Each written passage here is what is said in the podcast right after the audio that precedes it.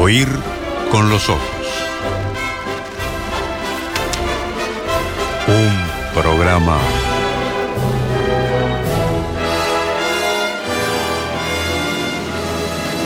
bajo los efectos de la lectura.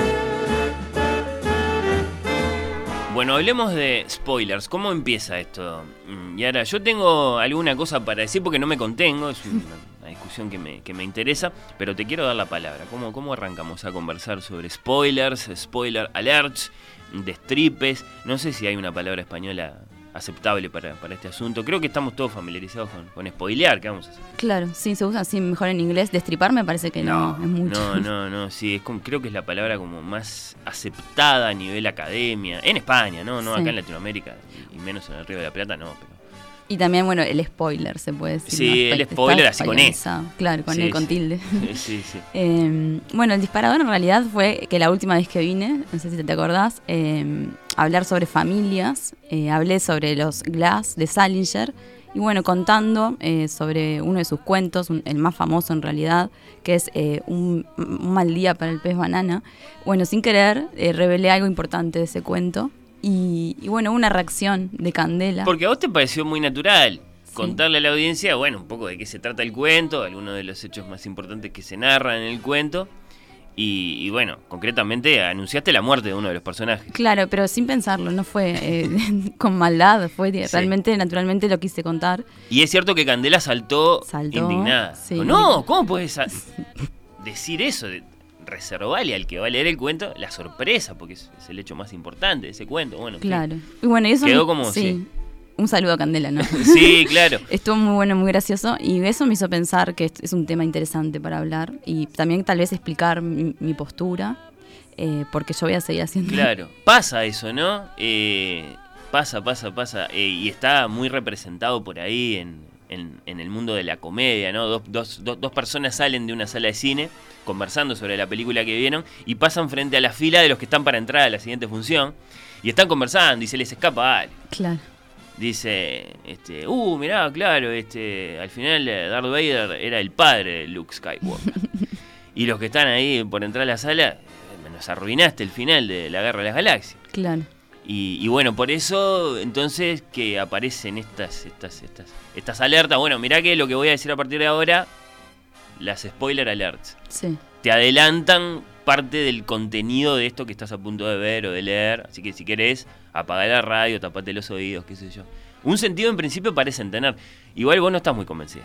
No, eh, a mí la verdad no me afectan, me parece, eh, no me importan. Y bueno, yo de hecho me paso viendo de nuevo las series y las películas que ya vi eh, y me gusta hacer eso, así que bueno, obviamente no, no me preocupa conocer eh, lo que va a pasar y no me impide tampoco apreciar eh, ni disfrutarlo de nuevo. Lo que decís es que la sorpresa de la primera vez capaz que no es tan importante para vos entonces. Creo que no. Igual hablemos de la palabra, ¿no? Bueno, Sí, en gusta, inglés dijimos. bueno, arruinar, ¿no? To spoil, destruir también. Eh, bueno, yo busqué digo, en realidad eh, la, palabra, la definición de spoiler según el Urban Dictionary. Mm. ¿Lo tenés? Es- es- ese diccionario urbano que está en línea. Qué bueno, qué bueno. Pero, y dice algo, porque claro, eh, si nos ponemos a pensar en, en el idioma, en el inglés, que ojo, eh, es profundo eso. eh, y está la, está la expresión, eh, ¿cómo es? Que es una expresión de la, de la guerra. Eh, la, la tengo, pero la quiero decir bien. To, to the victor goes the spoil. O algo así. Bueno, está aquí. Viene de- de- del, del significado original que es algo así como sacar, robar. Y en algún punto arruinar. Sí. Y, y claro, primero está la, la noción que podemos tener de, de- de que un niño malcriado es un niño spoiled. Sí. Pero después, la que más nos interesa, seguramente, y, y supongo que, que- que vas hacia ahí, la que más nos interesa es cuando el significado es eh, que algo eh, es to, to, to spoil es to go bad, es decir, to lose freshness. Mm, Es cuando lo spoileado es, por ejemplo, un vino. claro. Ahí está esa palabra también. Este vino está spoileado. Eso es antes de que una película pueda estar spoileada. Y, y entonces echada a perder, estropeada. Mm, pero, pero dice algo de eso el, el Urban Diccionario. Hay muchas, viste que tiene A un ver, montón, ver, ¿no? ver. Pero bueno, la que más me, me parecía adecuada, eh, más adecuada para este tema es, eh, bueno, cuando te enterás de algo sobre una película, show de televisión, libro o videojuego que hubieses querido descubrir por ti mismo. Mm. O sea, totalmente aplicada a la, a la ficción, ¿no? A las narraciones en general. No te llega fresquito, no te llega No. eh, Claro, la bien clave ahí- cerradito, sino que ahí va. Sí, el por ti mismo es, ¿no? Como Claro. que uno quiere, eso es como me parece lo más importante cuando alguien eh, está en contra del spoiler. Eh, y bueno, tú decías que sí, que eh, se, se admite la palabra destripar por la Real Academia. Bueno, yo entiendo que hay una regla, que no sé si es... si está en algún lado escrita, pero que corre sobre todo para las series, que si tienen ya cierto tiempo, no, se, no, se, no se considera spoiler, se puede arruinar. Eh, como que pierde su como esa posibilidad de que no, de que haya una reserva. Yo tenía entendido que eran 10 años después, en pila. Pero bueno, entonces eh, busqué a ver datos concretos sobre esto y bueno, encontré una encuesta que se hizo en el 2019 en Reino Unido. La fuente de esto es una página de internet. Y bueno, la encuesta eh, consultó a 2.000 personas. Bueno, bueno, muestra, bastante, sí. sí. Sobre la cuestión esta de cuánto tiempo se debería evitar contar algún dato eh, candente, significativo de la trama de una serie o película. Y la respuesta fue que en promedio el tiempo... Perdón, ¿cuánto tiempo entonces deberían estar reservados, Sí. digamos, protegidos los derechos de los espectadores, los lectores, de sorprenderse con algo, de descubrirlo enteramente cerradito, fresco, como venimos diciendo? Sí. Y cuando, bueno, está, ya es tiempo de que, de que se sepa, caramba. Claro. De que pueda ser objeto de cualquier conversación sin ningún cuidado, sin ninguna alerta. Tal cual. ¿Y qué, qué pasó? Bueno, para las series el resultado promedio fue 33 horas. O sea, nada, ¿no? Y para las películas, un poco más, 10 días. Diez días Así después del estreno, pongamos Después del por caso. estreno, claro. Del estreno de la película o del capítulo en cuestión. Bueno, del claro, bastante razonable la gente. Bueno, en tiempos de redes sí, ¿no? Porque este es muy todo muy rápido. Pero igual me pareció poco, ¿no? Yo tenía esta idea de 10 años, nada que ver. Esto es muy, muy, muy poquito, 33 horas. Y bueno, entonces yo me. Si sigo esto, Salinger estaba lo más bien, ¿no? Claro, Totalmente sí, cubierto. mucho tiempo. Aunque no habla ¿no? de literatura, pero bueno, sí. Y también pienso en series clásicas, ¿no? Como Twin Peaks, que tienen décadas. Y, y bueno, creo que si a esta altura no sabes quién mató a Laura Palmer, capaz que te mereces que te lo digan, ¿no? Pasó No. mucho tiempo, Claro. verdad. Insisto, eh, me interesa preguntárselo a nuestros oyentes si son de decir a propósito, porque capaz que ahí está como cifrado todo esto, ¿no? Si, si, si tenemos la actitud natural de, de decirlo, a propósito, sí, de una, una película, una serie, un libro, no me spoilees. No me vayas a decir nada acerca del final de Game of Thrones, por ejemplo. Eh, no me digas quién se muere, si termina bien o mal, no, no me adelantes nada. Eh, y bueno, está, esa es la pregunta entonces por las llamadas spoiler alerts, los avisos de contenido revelador para quienes no quieren, no quieren que les revelen, que les anticipen nada. Y- y la pregunta por si cumplen o no una buena función, que también tiene que ver con nuestros consumos, con nuestra manera de relacionarnos con, con estas cosas, ¿no? Eh, si, si es que acaso estas, estas alertas nos, nos parecen buenas, estos avisos, o si son más bien un exceso, ¿no? De como, no sé, infantilismo, tal vez, de nuestra parte. Eh, ay, quiero llegar, eso que venimos diciendo, fresco, a ver la película, no quiero que me, no quiero que me arruinen nada. Eh, la, la pregunta que interroga, ¿por qué entonces eh, es tan importante para algunos espectadores, lectores, no saber cómo termina una historia cuando capaz que lo sabes y igual después la pasas bien? Claro. Sí, yo pienso que más allá de, de saber o no saber, lo importante es claramente, eh, bueno, por ejemplo, en caso de literatura, cómo está escrita la obra, ¿no? El estilo del escritor, el particular uso del lenguaje que hace, los temas que trata, en fin, todo eso, que no tiene mucho que ver con revelar o no revelar algo de la trama. Y creo además que si depende tanto, ¿no? La importancia y, o y el interés de la obra eh, en cierta revelación de la trama, tal vez es un poco floja, ¿no? Claro, si Esto se lo hablamos. demasiado. Claro. en, en Sí. sorprender. Y en el cine, bueno, el ejemplo típico de esto es la película Sexto Sentido, ¿no? Mm, que sí, bueno, sí, se basa en un truco de la trama. Eh, Bueno, como Tal vez que si te lo Me dicen- parece una palabra un poco fuerte de tu parte, un poco despectiva. Un truco, ¿cómo Eh, Eso es una, es una sorpresa Una genuina, vuelta de ¿no te tuerca. gusta? a mí no. no. Eh, Eh, remite a, a la sorpresa que pueden haber sentido muchos lectores en aquel tiempo antes del cine cuando se enteraron de que Jekyll y Hyde eran el mismo hombre. que era una sorpresa que estaba muy bien guardada por el libro y que si nadie te la había spoileado, te daba vuelta. Sí, sí. Bueno, sí, ojos. seguro hay excepciones, seguro. Pero no creo que sexto sentido sea. Este, también pienso, por ejemplo, en la Odisea, ¿no? Que todo el Sí. mundo conoce el final. Y no creo que alguien deje de leerla por conocerlo. Tal vez no, la lees no se lee por otros claro, motivos. Pero para no- saber si Ulises llega o no ahí. claro taca, que no. Ya sabes. Claro que no, claro. Pero capaz que hay alguno que no sabe, yo qué sé, y le gusta. sí, puede ser. Leer la Odisea y, y va a llegar y Sorprenderse. todo, o, o se va a ahogar. Alguien distraído, ¿no?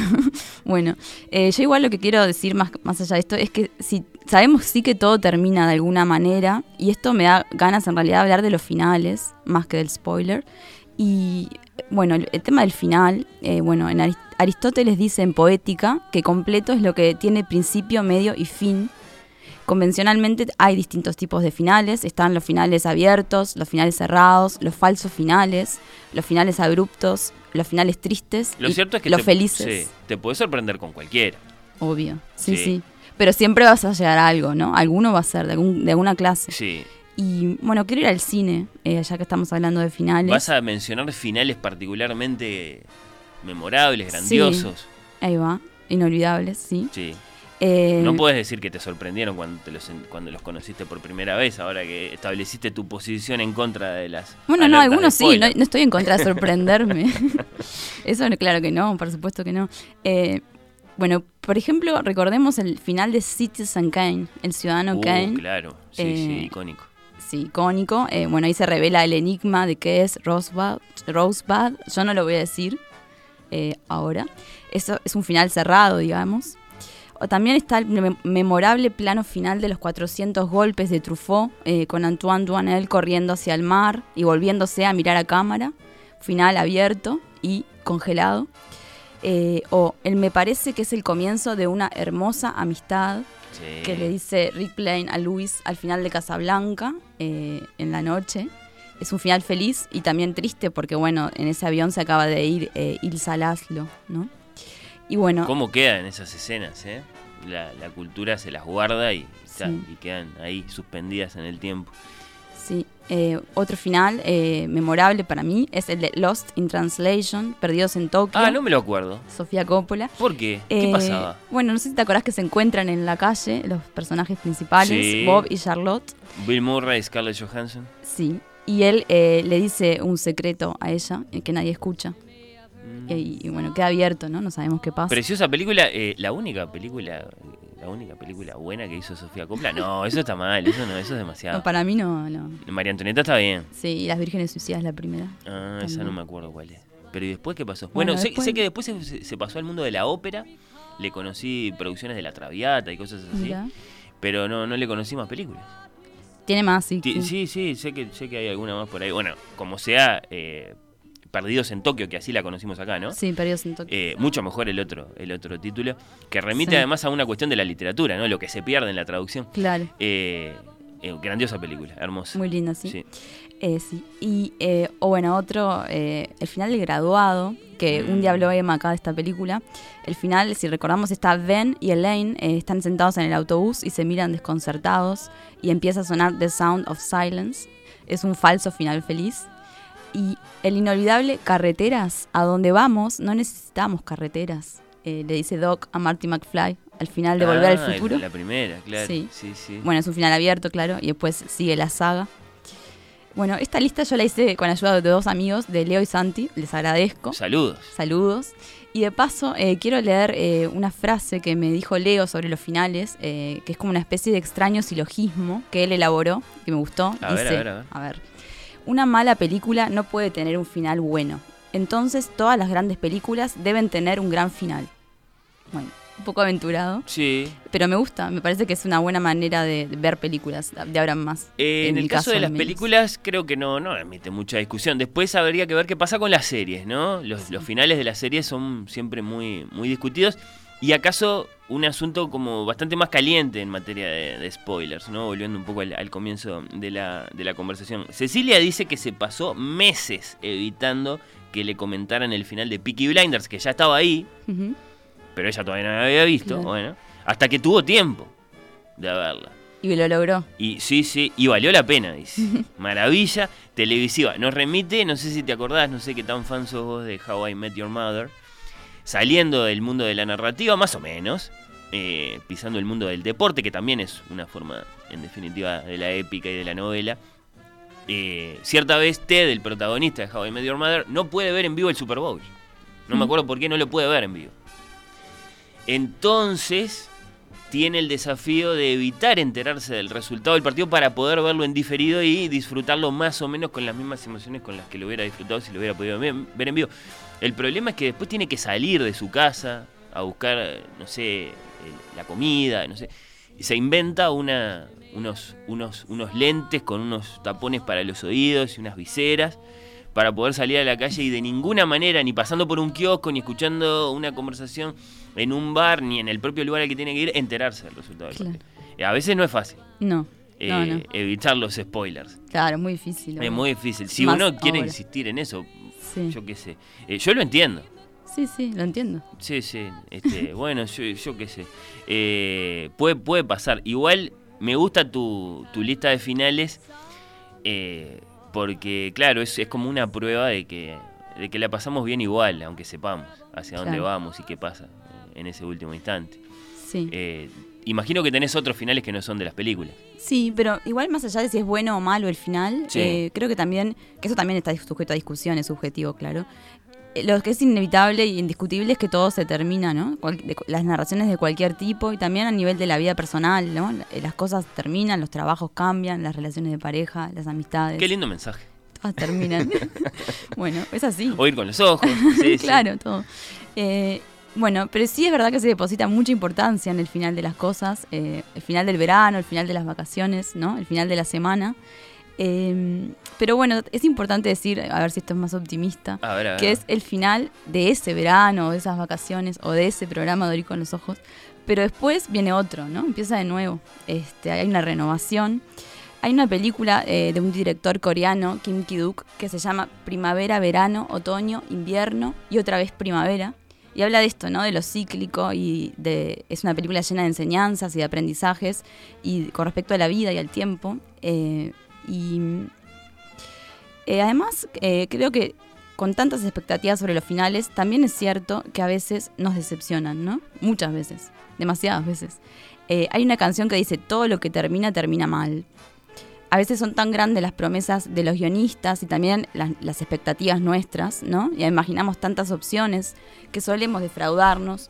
Creo que, al menos con, la- con respecto a las series, es lo, lo más común. Sí, sí, es raro que los fans, sobre todo los que están este, esperando ansiosamente un final, eh, lo aprueben y digan que fue un gran final. Hay casos, bueno, sí, más, más, más reconciliados y después hay casos más indignados, pero, pero es cierto que las expectativas siempre son, son excesivas, ¿no? Son inmensas, Fua, claro. Sí, sí, sí, sí. Sí, y bueno, sobre esto quiero mencionar eh, una- algo de Borges, eh, que aparece en un cuento del Aleph, eh, que se llama Abenjacán el Bujarí, Uh, muerto claro. en su laberinto. Sí. Que dice, esto lo dice el personaje de Dan Raven, que está como acota el narrador versado en obras policiales. Y es esta idea que es, la solución del misterio siempre es inferior al misterio. El misterio participa de lo sobrenatural y aún de lo divino, la solución del juego de manos. Y bueno, es eso que decíamos, ¿no? Que bueno, en primer lugar, eh, muchas expectativas que construimos en la historia, en el recorrido, y además eh, la fuerza de lo no concluido también, ¿no? Claro. Opera ahí. Y yo pensaba en una serie típica de esto que es Lost, una de las primeras, Uh, así que enganchó por trama. Porque en ese, eh, en eso que dice Borges a través de uno de sus personajes, reconocemos, claro, el, el- el problema de fondo acá. Es decir, claro, el lector está leyendo y va acumulando expectativa, intriga, gana de saber, y no hay forma de que después el, el narrador no lo decepcione. Salvo que el narrador haya sido lo suficientemente astuto, lo hemos hablado con Guillermo Martínez esto acá, que es un gran autor de novelas policiales, por cierto, eh, y, y anticipe que esto va a suceder y entonces vaya suave con el misterio, vaya suave con el misterio de manera de controlar esa expectativa y entonces sí guardarse para un efecto final. Es lo que hace, eh, vos lo, vos, vos lo, lo- lo pusiste en términos de, de truco nada más, eh, sexto sentido. Sexto sentido trabaja toda para esa sorpresa, está toda Claro. hecha para esa sorpresa final. Es decir, cada. Hay, pasa que no podemos decir nada si vamos No podemos. No, pero está muy cuidado, digamos. Pero al volverla a ver, ¿tiene sentido? Y capaz que no, no resiste tanto Creo que no. que la vuelvas Por a eso ver. yo hablaba de truco, ¿no? Sí. Porque es como para ver una sola vez. Sí, creo Puede que ser. sí. No sé. No Ti- sé, tiene buenos sé. momentos igual, no seamos tan injustos. Puede ser. Bueno. Tiene, tiene buenos momentos. Pero es cierto que si, si el narrador, digamos, eh, cuida esos detallecitos que son este, la falsa pista y esto y lo otro, a lo mejor no, digamos, evita decepcionar al, al- al lector. Y después, claro, hay, narraciones y narraciones, ¿no? Este, acá un oyente que dice que tuvo que parar de manejar para decir esto.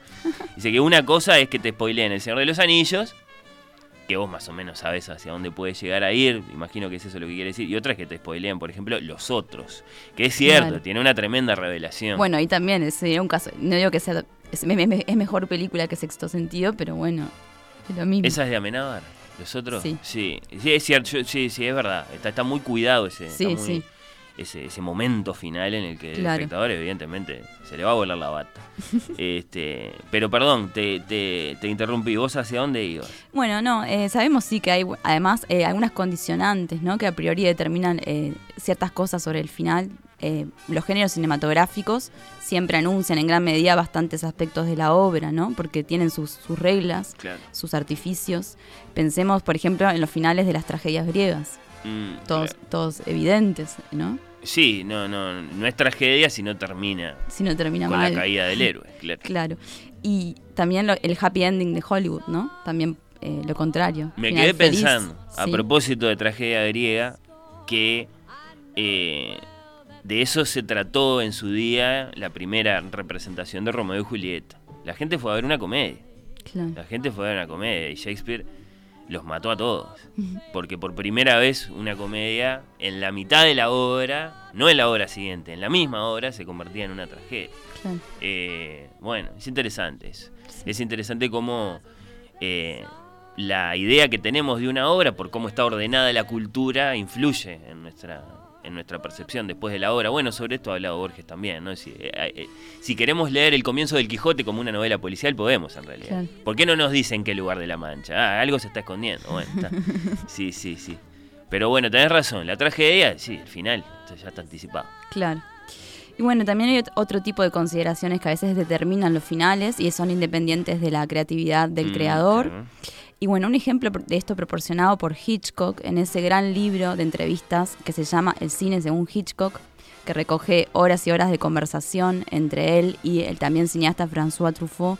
eh, y repasan toda la carrera de Hitchcock película por película, contando todas las tramas, todos los finales. ¿no? Sí, Sí. en- eh, muy larga, una conversación muy, muy larga.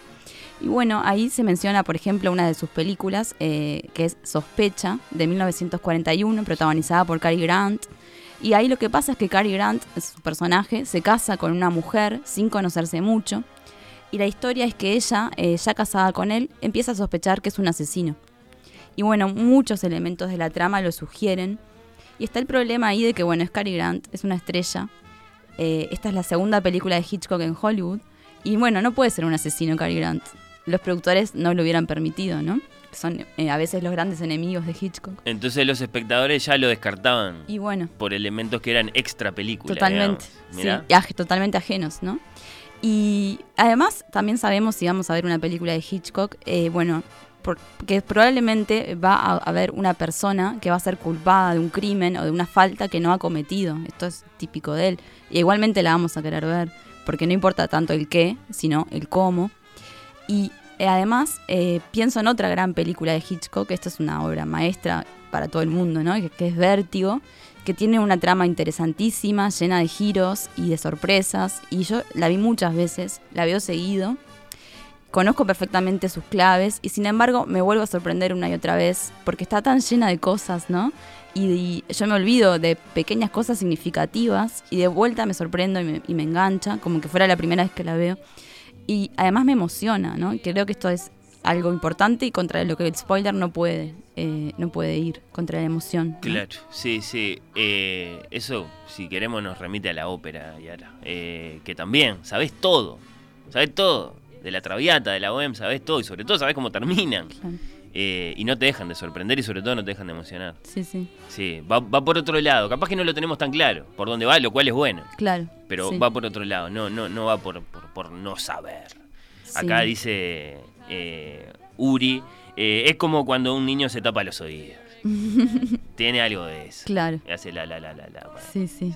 Claro, porque aparte del spoiler al- alert, ¿no? Si se dan una conversación, ¿qué hace el otro? ¿Se va corriendo para no escuchar? Porque lo advierte y que lo dice la persona luego. Bueno, Sí. el spoiler alert es, criterio. lo, lo- lo voy a decir. Y lo dice, entonces Claro, es una pavada. Porque igual te vas a enterar. Bueno, se, funciona bien, por ejemplo, en un video de YouTube, lo cortás. en un texto. No, dejas Sí. de leer, no sé. Sí, Viste que existen las, las apps para, Sí. para protegerte. Sí, no sabía, me lo dijo un amigo el otro Sos día. fan de, de Game of Thrones, por ejemplo, pero y, ta, y tenés que entrar a Twitter o a Facebook o lo que sea. Todavía te faltan episodios y la app te protege. Te- Claro. Te, te- te- te Sí, como que te tapa la- claro, el texto. y, y evita que lo veas. Bueno, es lo que hacía Ted en How I Met Your Mother, claro, lo es que eso mismo. Son Sí. los, los lentes con, con- con- con tapones para los oídos, con viseras, con todo para evitar. Está complicado eso, vivir así. Bueno, eh, en este libro que contaba el cine según Hitchcock, eh, también se habla de The Lady Vanishes, La Dama Desaparece, película de- del 38. Y bueno, Truffaut esta vez le dice que la vio muchas veces, que la conoce de memoria, eh, porque la pasaba mucho en París, y que una vez fue incluso a verla dos veces en la misma semana para intentar ignorar la historia y concentrarse exclusivamente en la imagen Wow. en cómo estaba filmada, en si por ejemplo la cámara se desplazaba dentro de los vagones del tren, cómo eran las transparencias y demás consideraciones del orden de la realización, y que sin embargo nunca lo pudo conseguir porque se veía tan cautivado por la historia que no lograba abstraerse, si bien la conocía de memoria y además tenía la intención de hacerlo, y bueno, fracasó. Creo que esto habla de la genialidad del director, Claro. ¿no? Bueno, Sí, sí, es un, es un caso un gran golpe de efecto. Sí. Y bueno, ahora sí, saliendo del cine, Sí. hablemos de los niños, ¿no? Que, ¿Por qué? ¿Qué pasó con los niños? Bueno, me parece que les encantan los finales y anticiparlos, ¿no? De las cosas que conocen, las canciones, los cuentos, que disfrutan como llegar al final por ellos mismos, ¿no? Y antes tal vez, o lo esperan con mucha ansia. Y creo que ahí hay algo para atender también, ¿no? Sobre esa importancia. Y eh, nada, entonces... eh, y por cierto que los niños, sí, sí, son capaces de, de releer, de reescuchar, sin, sin renuncia alguna del placer, ¿no? Al contrario. Claro, Una y mil veces. al contrario, eso, totalmente, sí. Eh, nada, por eso yo quería cuestionar eso del spoiler, ¿no? Y la importancia que tiene intentar, eh, bueno, acabar con eso. Me parece inmaduro, sí, Sí, y me parece que si te estamos interpretando bien, y ahora lo que vos estás diciendo es que si una narración de la pantalla o en papel depende mucho de ese efecto, eh, entonces, claro, es porque, es porque es una narración más o menos débil. ¿no? Claro. No puede depender solo de que te sorprendas cuando faltan cinco minutos para que termine. Sí, si pero, depende solo de eso, algo está mal. sí, pero también porque está bueno poder hablar con libertad, ¿no? Como que no tener que censurar nada. Si queremos hablar de una película, hablar todo lo que queramos sobre esa Mm. película. Yo te compartía, eh, cuando te proponía hablar de esto, un Sí. videito de Portlandia, de la serie de televisión, que está, es una parodia, ¿no?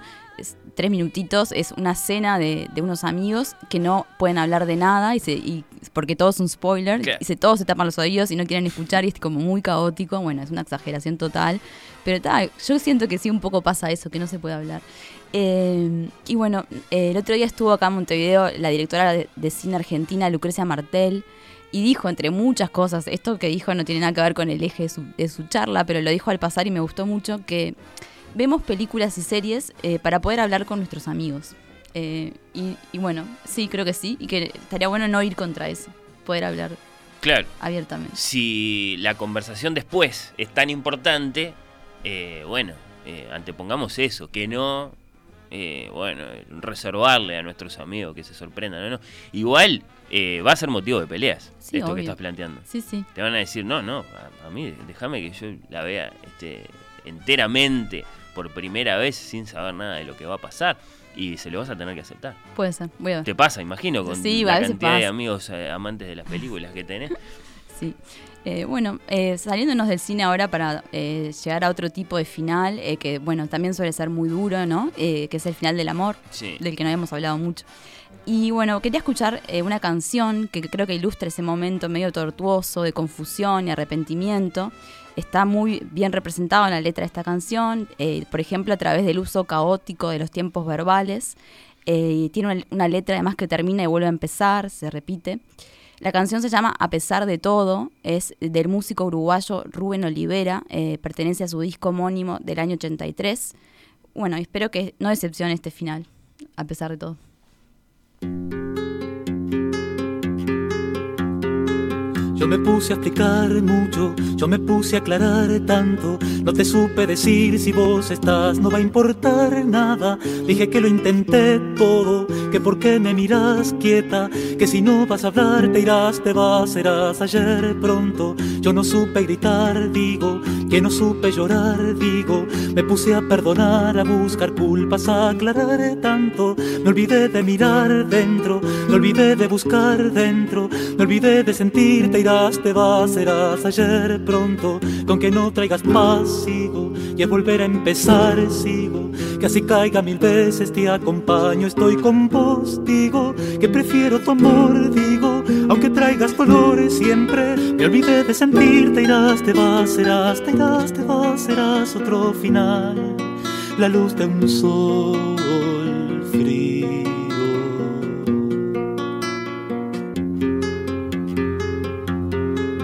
Yo me puse a explicar mucho, yo me puse a aclarar tanto. No te supe decir si vos estás, no va a importar nada. Dije que lo intenté todo, que por qué me miras quieta, que si no vas a hablar te irás, te vas, serás ayer pronto. Yo no supe gritar, digo, que no supe llorar, digo.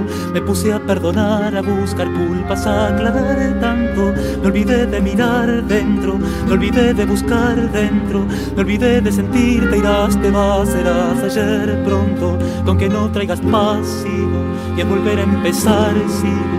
Que así caiga mil veces, te acompaño, estoy con vos, digo, que prefiero tu amor, digo, aunque traigas colores siempre. Me olvidé de sentir, te irás, te vas, serás, te irás, te vas, serás otro final. La luz de un sol